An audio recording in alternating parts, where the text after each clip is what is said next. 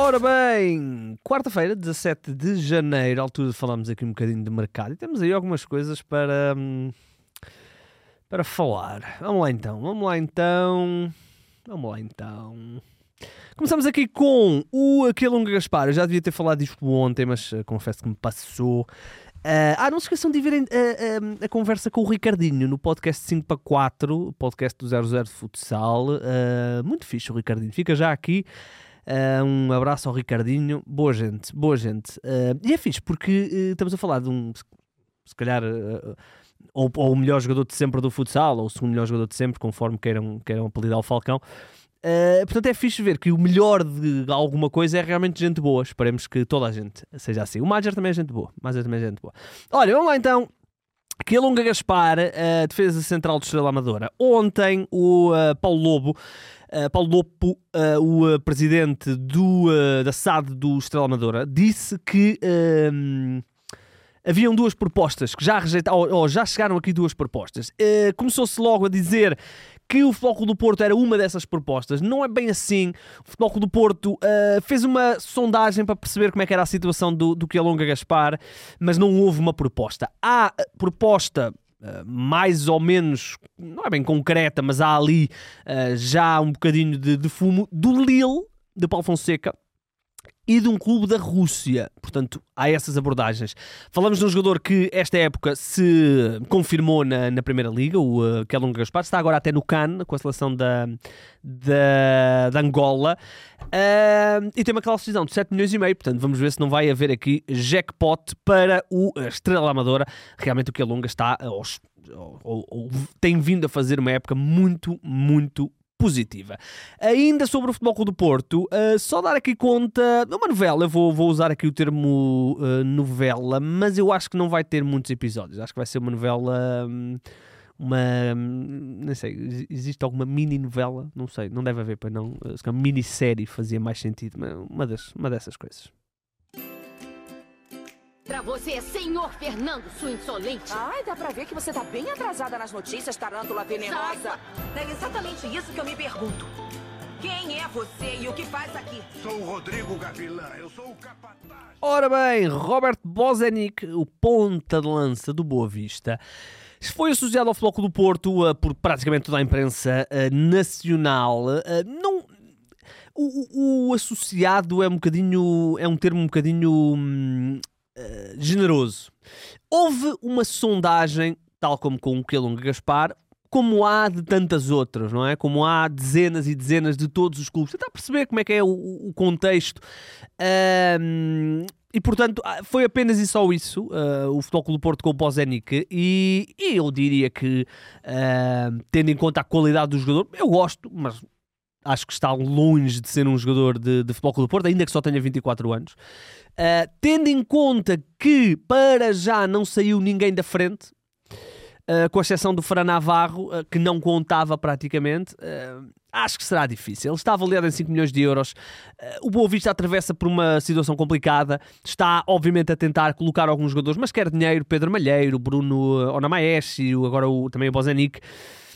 Uh, portanto, acho que será muito, muito improvável que aconteça uma situação entre uh, Porto e Boa Vista para o Bozenic. Uh, a grande, uh, o ponto de interrogação que eu coloco é se o mercado voltar a vir atrás do Tony Martinez.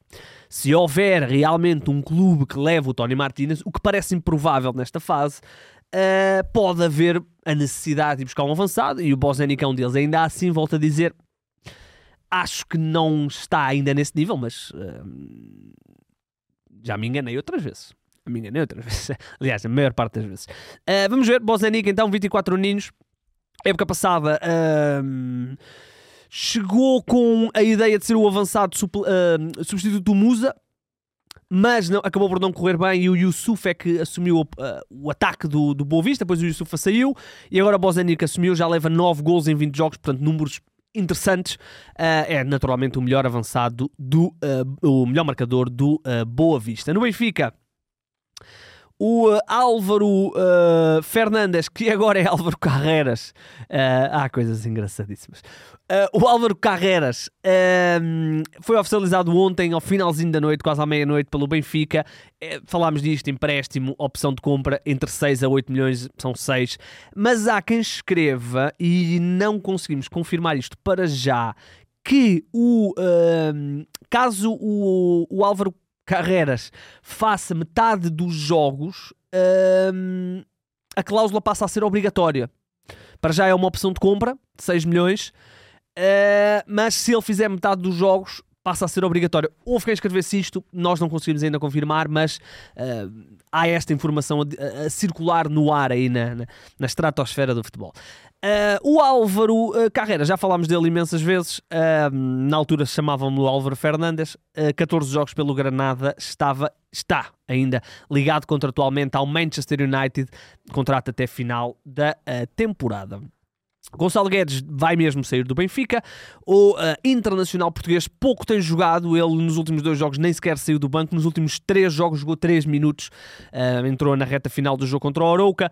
E, portanto, uh, com a chegada do um, Rolaiser e do Prestiani, um, o Benfica e também com a chegada do, do, do ponta de lança, um, o Benfica não vai precisar de ter o Gonçalo Guedes e o Gonçalo, que está emprestado pelo Wolverhampton ao Benfica, obviamente quer jogar, porque se fosse para não jogar tinha ficado no Wolverhampton. E portanto o nome do Villarreal continua a ser um nome para uh, ter o jogador por empréstimo até a final da temporada, mas aparece agora aqui também o mercado da Arábia Saudita a abordar ou a, tentar perceber se há aqui uh, alguma possibilidade de garantir o uh, Gonçalo Guedes. O Gonçalo, esta temporada, apenas e só uh, eh, 14 jogos, não marcou ainda e fez apenas um gol. É preciso não esquecer que ele começa a época muito mais tarde porque sofreu uma lesão na reta final do ano passado e demorou a recuperação no ano, mas mesmo no ano passado, quando chegou ao Benfica, meia temporada, 15 jogos, apenas 2 gols, portanto também não foi furacão. E portanto, uh, este regresso do Gonçalo Guedes ao Benfica, uh, depois de ter saído em 2017, se não estou em erro, uh, não correu particularmente bem e ele deve ser, deve então terminar esse empréstimo com os encarnados, é essa a informação que há e que o Villarreal para já está na pole position, mas vamos ver, porque entrando aqui a Arábia Saudita será até para contratar o jogador, vamos ver o que é que vai acontecer. No Sporting, a situação do uh, Coba uh, Coendred está muito, muito difícil, isto porque o Valência quer apenas negociar 50% do passo do jogador por 5 milhões. Ora, o Sporting acha esse valor demasiado uh, para pagar só por metade do, do passo do jogador uh, e portanto o negócio está, uh, isto é, é, até a informação que vem de Espanha, está uh, morto ou está parado. morto é demasiado, está parado neste momento, não houve evolução. o jogador continua no Estoril, ele está emprestado no Estoril até metade, até final da temporada e há uma opção de compra por parte do Estoril, portanto vamos ver se o Estoril não vai conseguir aqui ludibriar o Sporting, não chegando a acordo com o Valência. O que seria incrível. Eh, realmente isto é uma situação que eu tenho que perceber melhor. Porque o Valência deu uma opção de compra ao Estoril que é inferior à proposta que eles estão a rejeitar do, do Sporting. Estranho. Bem, não interessa. Uh, o jornal do jogo avança, porém, que o Sporting já tem um novo alvo, uh, ou seja, caso não venha o Coendredi, já há aqui um novo alvo, e falamos de Montes, um, um médio espanhol que pertence ao uh, Valladolid, formação de Barcelona.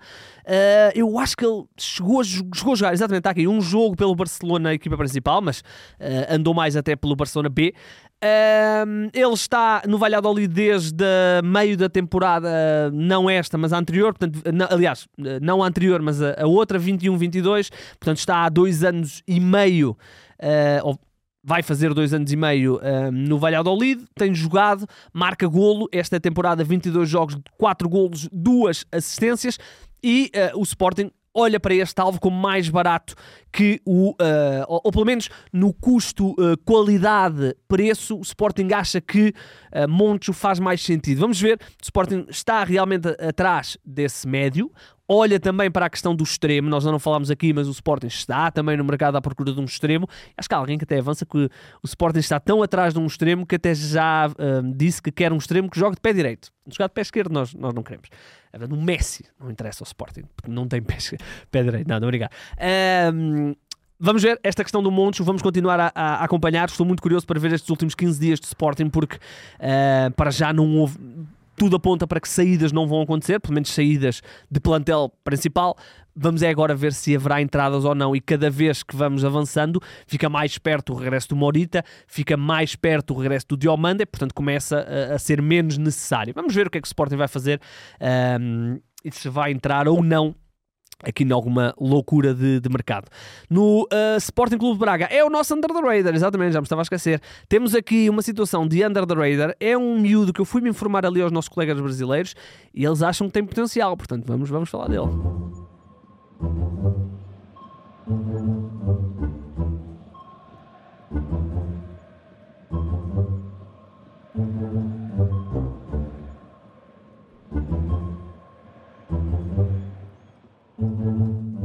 Ora bem, falamos de uh, Gustavo Martins, defesa central do Grêmio. Uh, o Sporting Braga já apresentou várias propostas. O Jornal do Jogo avança mesmo que já foram três propostas. A última das quais a informação que temos é que uh, rondava os 5 milhões de euros. Uh, não, desculpem, 3 milhões e meio por 70% do passe. E essa proposta foi rejeitada, com o Grêmio a dizer é 5 milhões ou não é. E portanto vamos ver se o Braga quer chegar aos 5 milhões, o que tornaria o Gustavo Martins uma das contratações mais caras da história do Braga. Uh, o, o Bruma custou 7, o, o Zalazar custou 5 e o, o Gustavo entraria aí. Estamos a falar de um miúdo de 21 anos que uh, uh, na temporada passada o Grêmio foi vice-campeão uh, brasileiro, ele fez 25 jogos pela equipa do Grêmio, já tinha jogado antes, portanto é um miúdo que está aí a aparecer e Vamos ver, não está fácil para já ao Braga atingir os uh, valores que o Grêmio alegadamente quer, mas é esse o objetivo. O Sporting Clube de Braga quer um central.